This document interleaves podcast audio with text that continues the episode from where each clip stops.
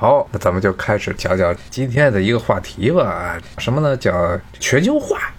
全球化，尤其是在这两年，因为像欧洲啊、像美国这边开始出现了很多反对全球化的浪潮啊，但很明显的主力都是这个。按照西方这媒体的宣传，都是这种所谓的民粹主义，认为全球化对于西方的很多的人，尤其下层的民众，是带来了严重的冲击，所以有很大的反全球化的浪潮，包括说要保护本国企业，保护本国，比如说蓝领。阶层、工人阶层、工人阶级的岗位，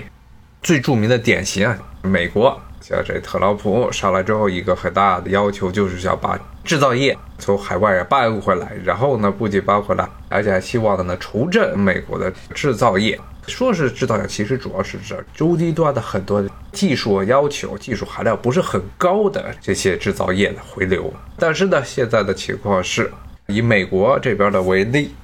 说是要制造业回流，然后要求要大家买美国制造的产品，已经说了很多年了。从奥巴马时代就开始一直在说全球化要调整以前的这种全球化的趋势，但是实际上呢，大头都没有回来。绝大部分的企业该怎么样还是怎么样。其中最著名的一句话，可能就是还不是特朗普时代，是奥巴马时代，当时乔布斯还活着的时候。美国政府这边说的，美国政府希望苹果呢把它的生产线搬回来。乔布斯说是不可能搬回来的，现在也不可能，未来也不会搬回来。大家都知道原因都很简单，成本、直接成本还有各种各样的隐性成本，在美国这边开一个厂子是非常困难的事情。你像苹果啊，这生产线搬回美国是不可能的这样一个情况，其实是全球化必然带来的一个结果。那么今天咱们就来聊一聊全球化究竟是怎么回事儿。其实大家都很明白这全球化的意义。全球化什么时候开始的呢？最近的这一波的全球化其实很近，其实九十年代才开始。之前历史上有所谓的这什么经济生产全球化，在历史上有一些类似的情况，但是并没有像就是二十世纪九十年代开始的这种经济全球化来的规模那么庞大，而且呢，所谓的国际分工会那么的彻底。因为历史上一般所谓的全球化，也顶多就指的是贸易方面的全球化啊，贸易上，比如说像中国古代。丝绸之路常见的一个例子，像中国从汉朝开始的时候，向西方出口大量的这些丝绸制品，当时西方还没有学到养蚕技术的时候。西汉、东汉一直到魏晋南北朝，那么这个时候呢，经济全球化也有是什么类型的全球化呢？比如中国的丝绸，基本上都要经过中间的二道贩子，比如说到了波斯，波斯这边呢，有自己的纺织业，还有自己的手工业，那么波斯人会把这些中国进口的这些丝绸啊啊，再编上一些金丝，转手来卖给罗马人。但这种情况呢，到了魏晋南北朝的末端的时候，波斯萨珊王朝时期，差不多是五世纪前后的时候呢，萨珊就不找中国的丝绸了，他觉得从中国这边买丝绸啊还麻烦，等于说都在从外国进口，所以他们就搞进口替代。什么进口替代？他们不知道从什么渠道啊，也学到了养蚕的技术，自己养蚕之后呢，自己纺丝。特别是波斯那个时代就出现了将金丝和丝绸原料啊一起纺织的这么些技术。之后呢，罗马自己也偷偷的学到了养蚕的技术啊，所以罗马最后呢，特别是在小亚细亚、安纳托利亚，就现在的土耳其这一带，也开始养蚕，搞丝绸织物。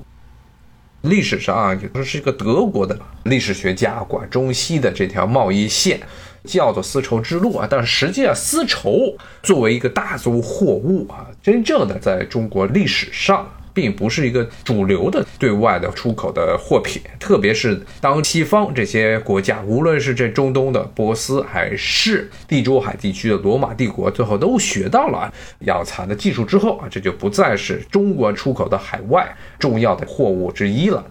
但是其中大家可以看见，说是国际分工，在这个丝绸之路刚刚出现的这一段时间里的时候呢，中国出口丝绸原材料，然后呢，在波斯这边进行再加工，加工之后再卖给罗马，甚至呢，有可能丝绸呢，要是是罗马的有钱人要用，从波斯来的这些已经加工过的丝绸，可能还要在叙利亚这边先染上紫色，因为当时只有叙利亚这边和黎巴嫩，其实现在黎巴嫩和叙利亚的沿海地区啊，在古代的时候是。在整个西方世界唯一一种可以能找到紫色染料的一个地方啊，它实际上从一种贝，从地中海东岸地区、叙利亚沿海地区的一种贝类提取出来的这么一种紫色的染料啊。当时全地中海地区只有那儿有啊，那有可能波斯，尤其是罗马人又上紫色，认为紫色是尊贵的颜色。这些丝绸如果要真正打开罗马市场，还得先跑到罗马的一个地方的行省，先在那儿染成紫色，然后再卖到罗马城或者卖到君士坦丁堡。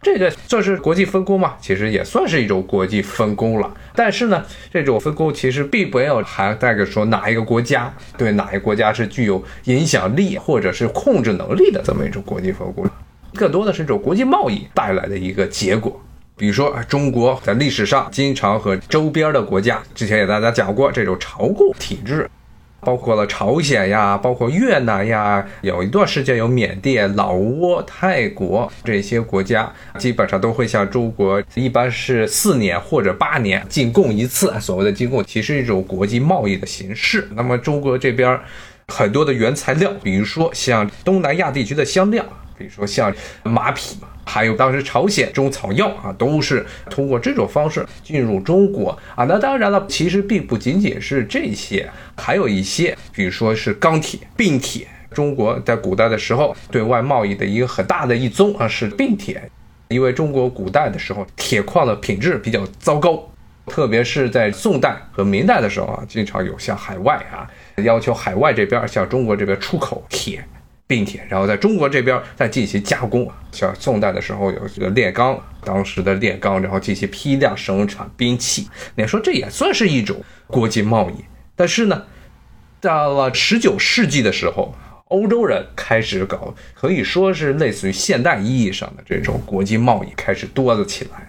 最典型的其实是这种殖民地体制下的这个国际贸易啊，国际化。所谓的国际化，但是因为欧洲人实际上是征服了亚洲或者非洲的地区，强行的将这些地区啊纳入了整个贸易生产体系里头。像之前跟大家讲过，整个美洲大陆实际上后来成了欧洲人的一个粮仓，实际上是一种不自愿的办法，因为欧洲的这些殖民者啊将美洲这边的印第安人土著全部都撵走或者杀掉，然后占据了他们的土地。由于这些土地的获取的成本非常低廉，然后人口又非常的少，所以美国包括南美的，比如说像阿根廷，可以向欧洲地区源源不断的输送各种农业产品，将这些地区绑在了欧洲经济这架引擎上。那么另外的一个典型的例子呢，就是像英国，它在整个十九世纪的时候搞的不是纯粹的国际贸易，它的国际化更多的是这种殖民地化。所谓殖民地化，像英国当时十九世纪后半叶。有一些殖民地为了吹捧自己大英帝国，这殖民风光日不落帝国的啊，这些有些殖民官员就说啊，说现在全世界都在为英国来工作，比如说中国人和印度人都种茶。出口到英国，然后印度这边呢还是英国最主要的棉花的产地啊。然后呢，英国啊不准印度人自己开厂子啊生产织物，而是呢要求印度人种了棉花之后呢，将棉花呢运回到英国，由英国的这些纺织工厂、纺纱工厂呢生产出织物来，然后再生产出衣服，然后再返销回印度，只要是一种强迫性的啊这么一种国际分工。到了二十世纪初啊，印度民族主义高涨的时候，当时著名的非暴力不合作运动的倡导人甘地，他就号召印度人自己起来纺纱、纺织，不要买英国人的布料。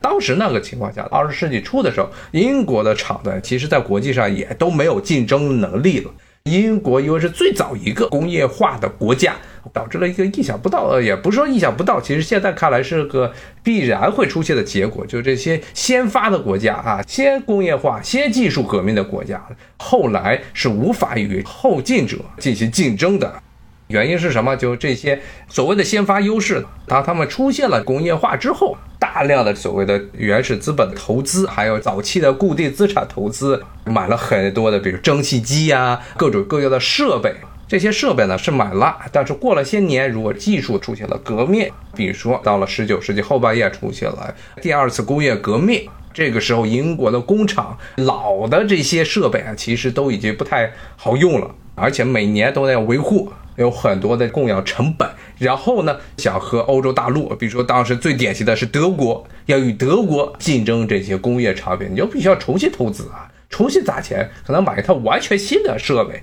这对于很多这些老的企业，英国老企业来说，成本太高，不愿意买。包括公司内部的这些组织结构也是无法与德国竞争，所以呢，十九世纪后半叶，英国看到了德国作为一个新兴工业国，对它的工业产品造成了严重的威胁，所以英国就开始首先要对德国的货品进行无名化，包括现在从九十年代到现在二零一零年到二零二零年代。很多地方，无论是发达国家还是很多的发展中国家啊，把中国的产品污名化，认为中国产品就是劣等制品的这么一个象征，说 Made in China 就不好的东西。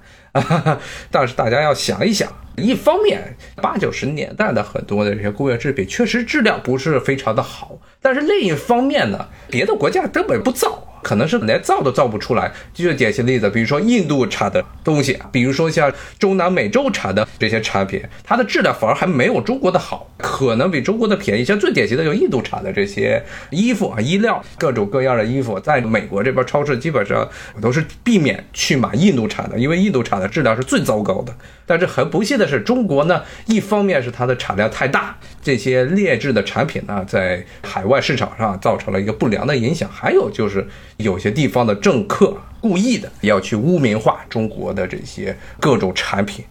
特别是到了现代，如果再接着污名化中国的产品，就实在说不过去了。因为比中国烂的东西很多，而且中国自己也能产很多高科技的产品。当然，这都是题外话。咱们还是回到刚才那个话题，哎，就讲的是这个十九世纪后半叶，其实英国当时就对德国产的货物开始搞污名化啊，说德国产的东西都是不靠谱的。危险的，一用就坏的，无论是媒体还是政客们都这么去宣传。当时德国刚刚统一之后，十九世纪后半叶生产出早期的这些工业产品，确实从质量上啊没有英国的好，但是很快的啊，到了十九世纪末，德国的这些产品的品质都上来了，价格还比英国那些老旧工厂生产的产品还要便宜。这时候英国怎么办？英国在十九世纪一直是所谓的全球自由贸易的支持者。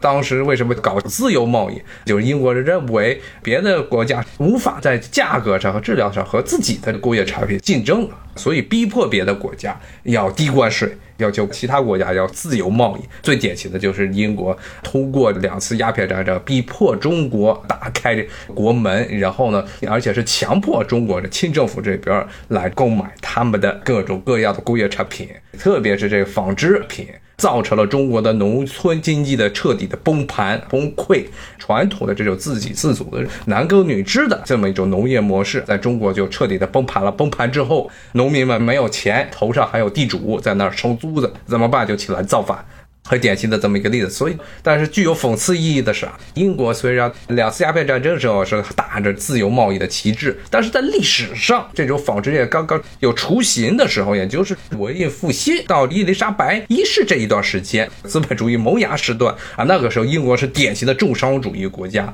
禁止当时低地地区荷兰呀、比利时这一带的纺织品进入英国市场，刻意重税，甚至是禁止进口。然后呢？另外一方面呢，当时英国政府还主动的给钱，让当时的弗兰德斯，就现在比利时安德卫普，当时是欧洲最大的纺织业中心的那地方的这些人呢，来英国定居，来英国开厂，这么一个典型的重商主义、保护主义的思路。当他的自己的工业品发展起来，又用枪炮来强迫别的国家必须接受自由贸易。但是呢，当十九世纪末德国后来还有美国后发的这些工业国家的产品的质量和价格都超过英国的这些产品之后，英国又开始搞重税政策，搞这些关税壁垒。英国当时就想出来一个馊主意：我的产品在国际上没有竞争力了，但是呢，我有很多的殖民地。加拿大呀，什么澳大利亚呀，特别是印度啊，印度当时也是好几亿人了啊，这包括南非呀，包括当时的另外一个全球的棉花的生产的中心埃及，呃，也是在英国的这影响之内，还有东南亚，英国在东南亚的殖民地马来西亚盛产橡胶，还有这个石油。英国说，虽然我这些工业产品可能无法与美国与德国竞争了，但是我可以通过行政的手段禁止我的殖。民地与你们发生贸易往来，然后呢，这些殖民地只能够买我这边生产的工业产品。不仅如此呢，因为英国在全球的范围内的殖民地太多，英国还垄断了很多的工业原材料的原产地，像刚才说的橡胶，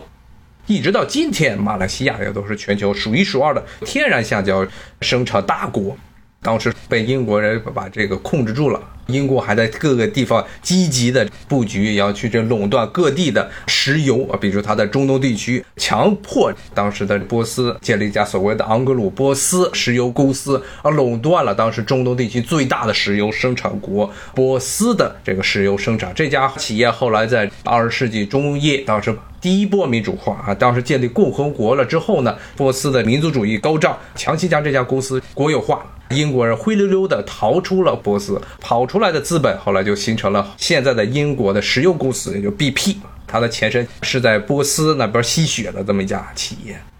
那么英国的这种自我保护的情况，最后就跟德国发生了激烈的冲突，因为德国他们的殖民地太少，只在非洲地区有那么两块破地，一个是在现在的喀麦隆那一带有那么一片地，然后东非坦桑尼亚。有的两块殖民地，但是呢，没有什么东西。其他的好的非洲的殖民地，包括亚洲殖民地，都被这个列强啊，特别是英国抢光了。法国其实也没抢到什么好地儿，西非抢了一堆的烂地。最著名的资源啊，其实是病毒啊 啊！你要看很多的病毒，他们的蔓延地啊，尤其是爆发地，就热带地区的什么埃博拉呀，很多都是在法语地区。可能看最早原始新闻都是法语的。法国净干这种蠢事儿，占些烂地儿。英国是占了很多的国际工业生产线、制造业生产线的很多工业原材料都是英国手中占有啊。那么这个德国就活不下去了。英国一方面在原始的工业原材料上卡德国脖子，然后还不准德国的这些产品啊进入他的本国的市场，最后德国就跟英国这个闹掰了啊。第一战其实一战无论是一战还是二战，最根本的原因就是德国和英国在经济利益上啊出现了严重的冲突。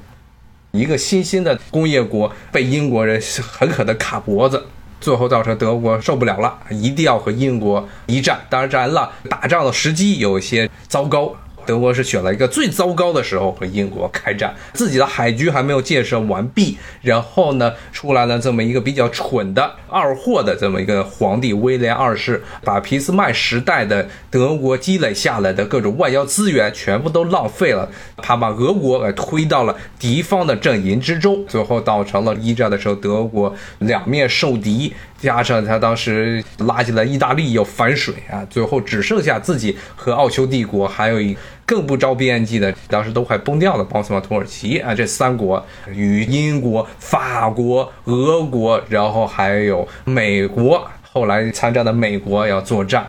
从一开始自己又不掌握各种的工业原材料啊，虽然国内的工厂非常的发达，工业化程度非常高，但是禁不住断粮啊。最后呢，居然还能够把俄国给击垮，造成俄国革命，可以说已经是当时一战的时候德国尽了自己最大的能力。但是呢，最后还是导致了自己的战败。那么战败之后呢，一战和二战的间歇期这段时间内，德国经济再度恢复。一开始在二十年代初的时候。德国工业恢复之后，重新的想再把自己的产品啊推向国际市场，但是很快的，二七年首先是华尔街这边股灾，然后全球的经济大萧条啊，大萧条之后呢，这些国家又是英国带头搞关税壁垒，直接导致结果，德国经济上就彻底的垮了。英国它能够挺一挺，有那么庞大的殖民地的德国就彻底的又崩了。当时著名的通货膨胀。政府疯狂的印钱，但是呢，地方都发不出工资了，印的钱又太多，而这些钱呢，又不可能像美国现在这样能把这些钱呢推到全球的市场，推到金融市场去进行消化，所以最后就变成德国自己内部爆炸，啊，印的钱太多。政府为了应付各种的债务，每年都得还这个英国和法国的钱，然后还这些钱呢，这些国家还不收你的产品，给他刻一个非常高的关税啊，然后本国的人又拿不出工资，最后就是一个恶性循环，就超高通货膨胀啊，最后直接导致后来德国人又要开始找替罪羊，说我们为什么生活这么痛苦啊？好，那讲到这儿啊，咱们明天同一时间再见。这每个时代的全球化都是不一样的，拜拜。